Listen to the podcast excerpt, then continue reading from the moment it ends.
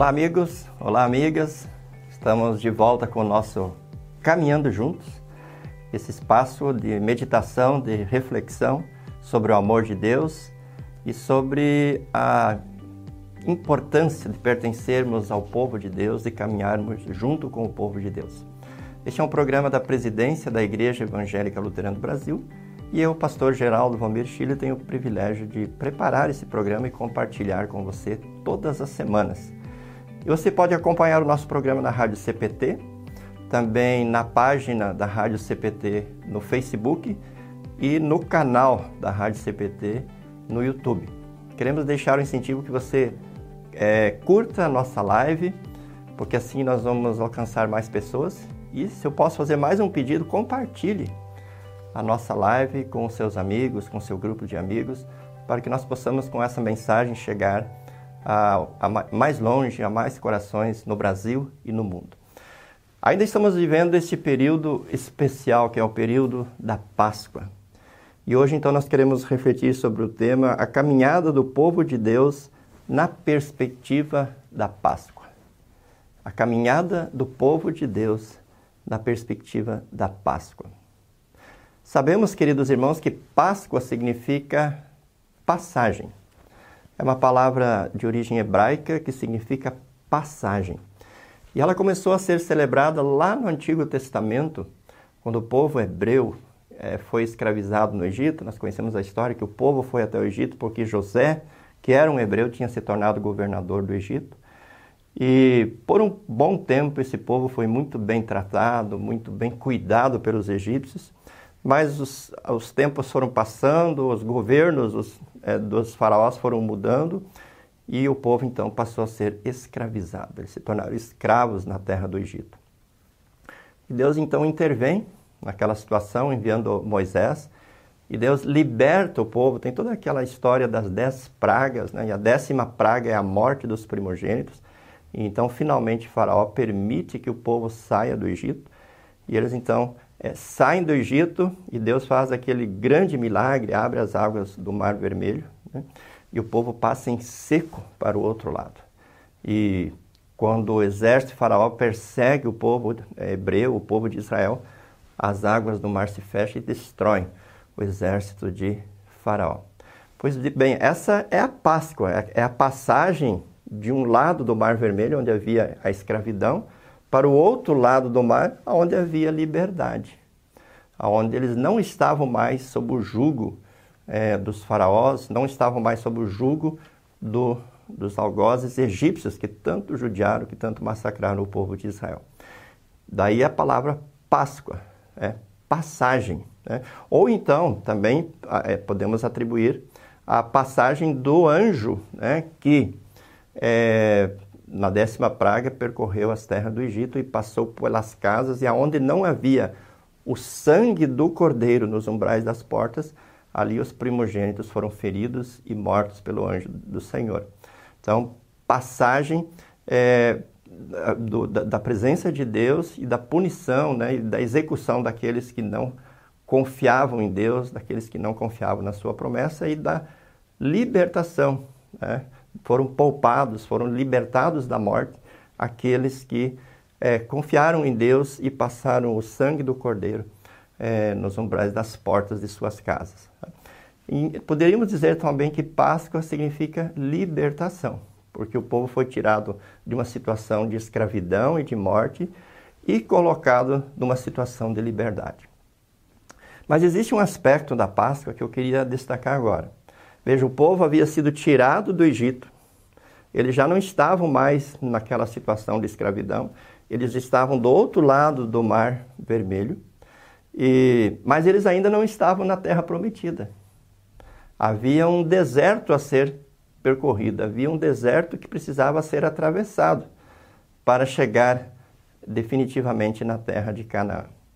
E aí nós podemos lembrar de duas expressões latinas que um saudoso professor nosso lá do seminário, no Instituto Concorde de São Paulo, o professor Delmar Rose, muito utilizava as, as expressões in re e in spe, que significam já e ainda não. O povo de Israel, ele, o povo hebreu, ele já estava livre, ele já havia sido libertado da escravidão. Mas ele ainda não estava na terra prometida. Ainda havia uma jornada, ainda havia uma caminhada para eles é, é, definitivamente entrar e tomar posse da terra prometida. E infelizmente nós sabemos que essa travessia do deserto ela teve uma série de complicações. É, o povo, em um certo momento, começou a reclamar, começou a se queixar, começou a murmurar, começou a se voltar contra Deus, fizeram o bezerro de ouro. Quando foram enviados os doze espias, e esses retornaram da terra que deveria ser conquistada, muitos deles se revoltaram né, contra Deus, contra Moisés, contra Arão, que eram os líderes do povo.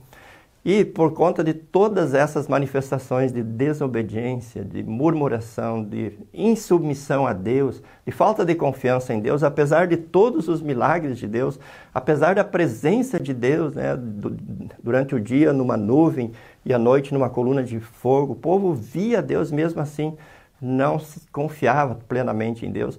Então o povo ia reclamando, murmurando, se colocando contra Moisés, contra Deus, e por isso Deus é, é, decretou que aquela geração não entraria na terra prometida. Apenas Josué e Caleb né, entraram na terra prometida. Por isso o povo ficou peregrinando pelo deserto ao longo de 40 anos. Inclusive o líder, o grande líder Moisés, é, não entrou na terra prometida. Ele viu a terra prometida, mas ele não pôde atravessar o Jordão e não pôde entrar na terra prometida.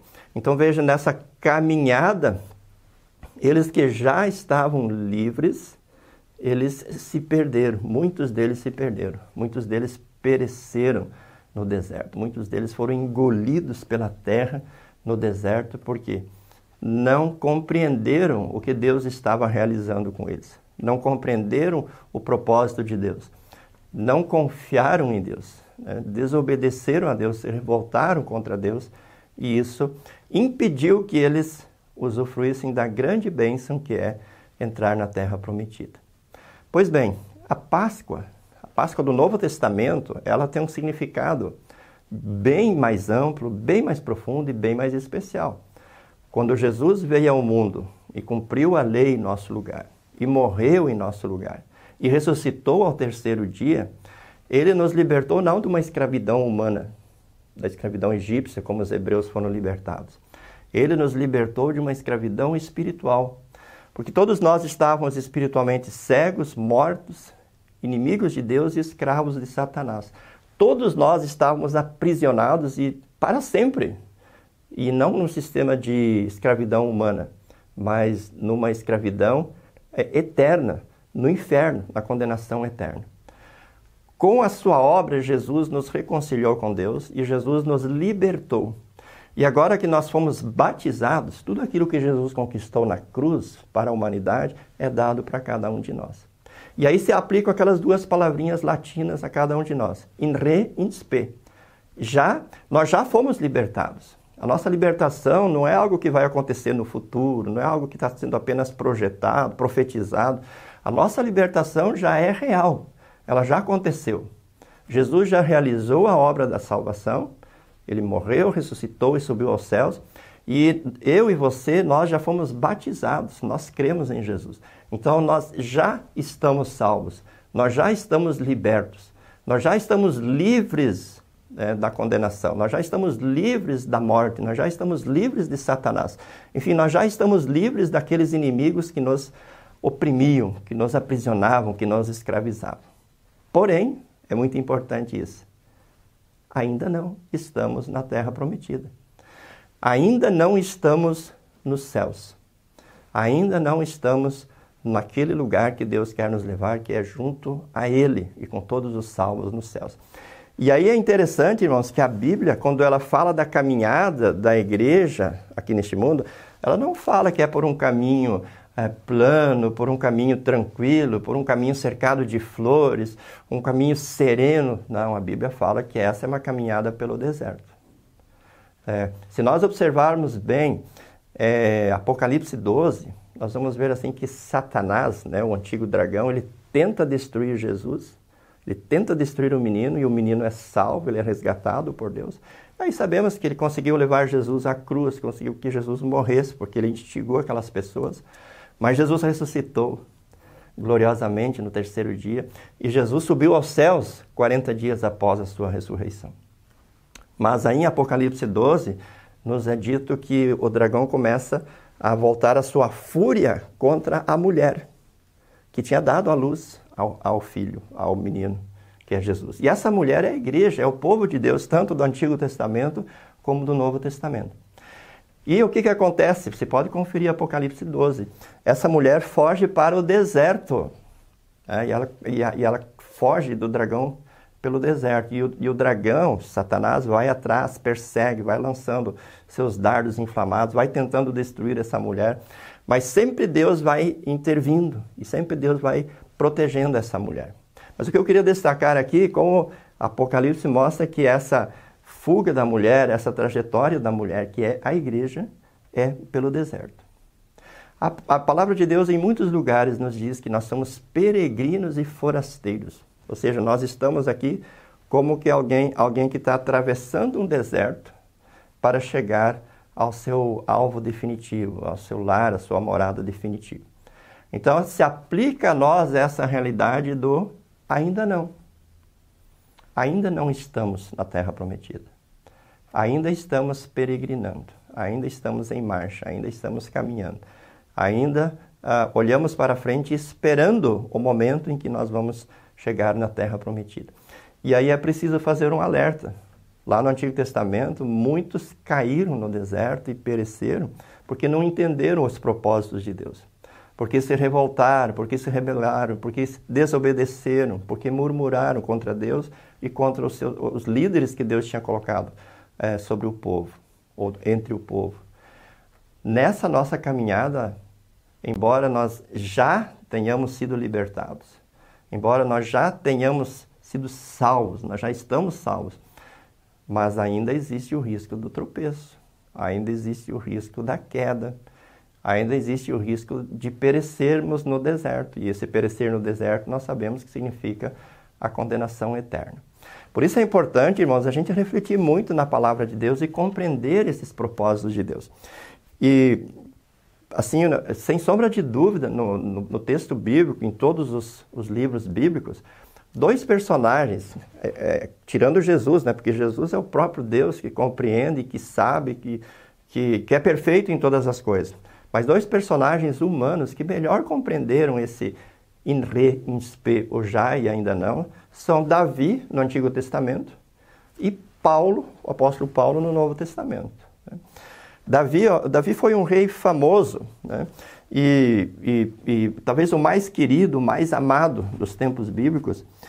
E ele no Salmo 16, ele coloca essa compreensão que ele tinha é, dessa, desse já, que ele já estava salvo, mas ainda não, ainda não tinha adentrado a terra prometida. E a gente sabe que Davi teve uns tropeços feios né, nessa caminhada. Mas eu queria mostrar para vocês brevemente o que ele diz no Salmo 16 e que se aplica perfeitamente a mim e a você neste momento. Salmo 16, ele diz: Guarda-me, ó Deus, porque em ti me refugio. Veja, querido irmão, Davi era um homem que tinha muito dinheiro, ele tinha um exército preparadíssimo, ele tinha é, armado o seu exército com, com armamentos, com equipamentos, com estratégia de guerra, tinha derrotado os filisteus, tinha derrotado muitos inimigos. Mas veja aonde Davi colocava a sua confiança. Ele diz: Guarda-me, ó Deus, porque em ti me refugio. Ele sabia que nessa caminhada, nessa peregrinação, segurança mesmo ele só encontrava debaixo das asas protetoras de Deus. No versículo 2 ele diz: Diga ao Senhor: Tu és o meu Senhor, outro bem não possuo, senão a ti somente. Então veja, com toda a riqueza de ouro, prata, palácios, marfim, madeira, tudo que Davi tinha, talvez um dos homens mais ricos do Antigo Testamento. Eu li um estudioso da Bíblia um tempo atrás que disse que os três homens ricos do Antigo Testamento eram Abraão, Jó e Davi. Eram os homens mais ricos dos tempos do Antigo Testamento. Davi era um dos mais ricos, com certeza. Mas se alguém perguntasse qual é o teu patrimônio, ele, ele dizia assim: é, o Senhor é, é, o único bem que possuo. É o que ele diz aqui: ó, diga ao Senhor, tu és o meu Senhor, outro bem não possuo, senão a ti somente. Veja então o valor que Davi dava para Deus, né? para a presença de Deus na sua vida, para a condução de Deus nos seus passos aqui neste mundo. Agora, olha a visão que Davi tinha em relação ao povo de Deus. No versículo 3: Quanto aos santos que há na terra, são eles os notáveis nos quais tenho todo o meu prazer.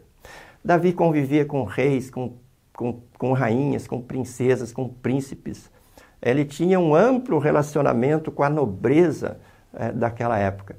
Mas se alguém perguntasse para Davi o que, que, mais você prefere, ele, ele, ele é, prontamente responderia: Eu prefiro estar com o povo de Deus lá no tabernáculo. Nem templo não tinha, tinha apenas a tenda mas ele preferia estar com eles, porque ele diz: são eles os notáveis. Aí, irmãos, uma coisa que eu queria destacar para você: às vezes a gente tem um problema de autoestima como cristãos, a gente acha que a gente é insignificante, que a gente é um nada, que a gente não faz diferença, que a gente não tem importância aqui neste mundo.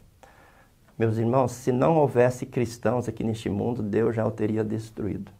Deus só mantém o mundo por causa dos cristãos. É como naquela história lá de Sodoma e Gomorra, que Deus disse para Abraão: se tiver dez justos, eu vou preservar as cidades por amor aos dez. Deus preserva o mundo e Deus só mantém este mundo por causa dos cristãos. Então veja, Davi diz: os cristãos são os notáveis. Os santos aqui não são aqueles que não pecam, mas são aqueles que foram separados por Deus para serem deles, dele, aqueles que foram resgatados. Aí na sequência, Davi fala daqueles que não creem. Ele diz assim: Muitas serão as penas dos que trocam o Senhor por outros deuses. Não oferecerei as suas libações de sangue, os meus lábios não pronunciarão os seus nomes. Davi diz: Olha, aqueles que não creem, é, é, é, trágica a situação deles. E eu não quero nem participar do que eles vão, vão receber. Não quero nem estar junto deles, não quero nem estar perto. E não quero nem pronunciar o nome deles. Porque é, é uma tragédia caminhar neste mundo sem Deus. É uma tragédia caminhar nesse mundo sem saber de onde a gente veio e sem saber para onde a gente vai. Né? Ficar peregrina, peregrinando por esse deserto da vida e perecendo no próprio deserto. E daí no versículo 5, então, ele diz: O Senhor é a porção da minha herança e o meu cálice, tu és o arrimo da minha sorte. E o 6, caem-me as divisas em lugares amenos, é muito linda a minha herança. Então, Davi diz assim: ó, é, você já deve ter ouvido falar do tal do muro de arrima, é aquele que dá sustentação. E Davi então diz: Na minha caminhada, Deus, tu és o arrimo da minha sorte. É Deus que me dá amparo, é Deus que me dá sustentação, é Deus que me mantém de pé, é Deus que me conduz, é Deus que me guia. E diz ele que é muito linda a minha herança. Aquilo que Deus tem preparado para os seus é, é incomparável. É uma herança perfeita que Pedro cita lá na sua primeira epístola, né? É uma herança imarcessível, sem mácula, né? É, perfeita, uma vida eterna, plena e perfeita nos céus, do outro lado do deserto, quando Deus nos conduzir até lá. Por isso, Davi diz no versículo 7: Bendigo o Senhor que me aconselha, pois até durante a noite o meu coração me ensina. Então, Davi tem aquela, aquela certeza de que Deus age nele, por meio dele, não por méritos dele. Porque até quando ele está dormindo, você sabe, percebe, quando a pessoa está dormindo, ela não, ela não faz nada. Quando a pessoa está dormindo de verdade, ela nem pensando está, ela está desligada. Pois até neste momento Deus está agindo, né? É, ensinando o coração dela. Aí o Davi diz no versículo 8: O Senhor tenho sempre a minha presença, estando Ele à minha direita, não serei abalado. Direita, a destra, quase sempre ou sempre é uma referência a Cristo, ao Messias. Tanto que nós confessamos no credo apostólico, né, dizendo subiu aos céus e está sentado à direita de Deus. Então, eu tendo Jesus comigo nesta caminhada, o Jesus que morreu e ressuscitou em meu lugar, eu não serei abalado, diz Davi. Não importa o calor do deserto, não importa as, as adversidades do deserto, não importa as armadilhas que o deserto tem, porque o, o deserto é um lugar cheio de armadilhas e perigos. Se eu tiver o Senhor à minha direita, não serei abalado. Aí ele diz no versículo 9: Alegre-se, pois, o meu coração e o meu espírito exulta, até meu corpo repousará seguro. Davi tem certeza que Deus vai cuidar dele durante toda a vida e até mesmo quando ele estiver morto, Deus vai cuidar do corpo dele. Né? Esse é outro aspecto importante. Nós temos uma liturgia muito bonita de sepultamento, quando entregamos o corpo à terra, né? até a ressurreição dos mortos. Nós temos certeza que Deus cuida até os nossos restos mortais para que no dia da ressurreição nós estejamos na presença de Deus de corpo e alma. E aí no versículo 10 ele diz: Pois não deixarás a minha alma na morte, nem permitirás que o teu santo veja corrupção. Davi aponta para a ressurreição. Não deixarás a minha alma na morte. E aí o grande versículo 11: Tu me farás ver os caminhos da vida, na tua presença a plenitude de alegria, na tua destra delícias perpetuamente. Aí agora Davi aponta para a eternidade, para o outro lado do deserto, para a nova Jerusalém, a nova Canaã, a nova Jerusalém, o novo céu e a nova terra, ou seja, o céu. Né? Então vocês percebem como Davi tem essa visão né, de que ele está numa caminhada difícil, embora ele tenha muitos recursos materiais, humanos, ele não se apega a eles, ele sabe que a segurança dele está em Deus e na presença e na companhia de Deus nessa caminhada. Ele sabe que essa jornada vai terminar com a morte dele, a morte física, mas Deus não vai abandoná-lo, Deus vai continuar cuidando dele e ele sabe que ele vai ressuscitar. E ele vai estar com Deus e com todos os salvos na eternidade. Vocês percebem como está aqui o já, em Re, né? e o ainda não, em Spe. Né? Ele já estava salvo, mas havia essa trajetória, mas com Deus, é, sob a proteção de Deus, conduzido por Deus, por Jesus, né? o, a, o verbo que se fez carne. E assim ele seria levado até o fim dessa vida, depois ele seria ressuscitado e estaria com Deus nos céus. Essa, queridos irmãos, é a perspectiva da Páscoa que nós precisamos enfatizar, nós precisamos resgatar.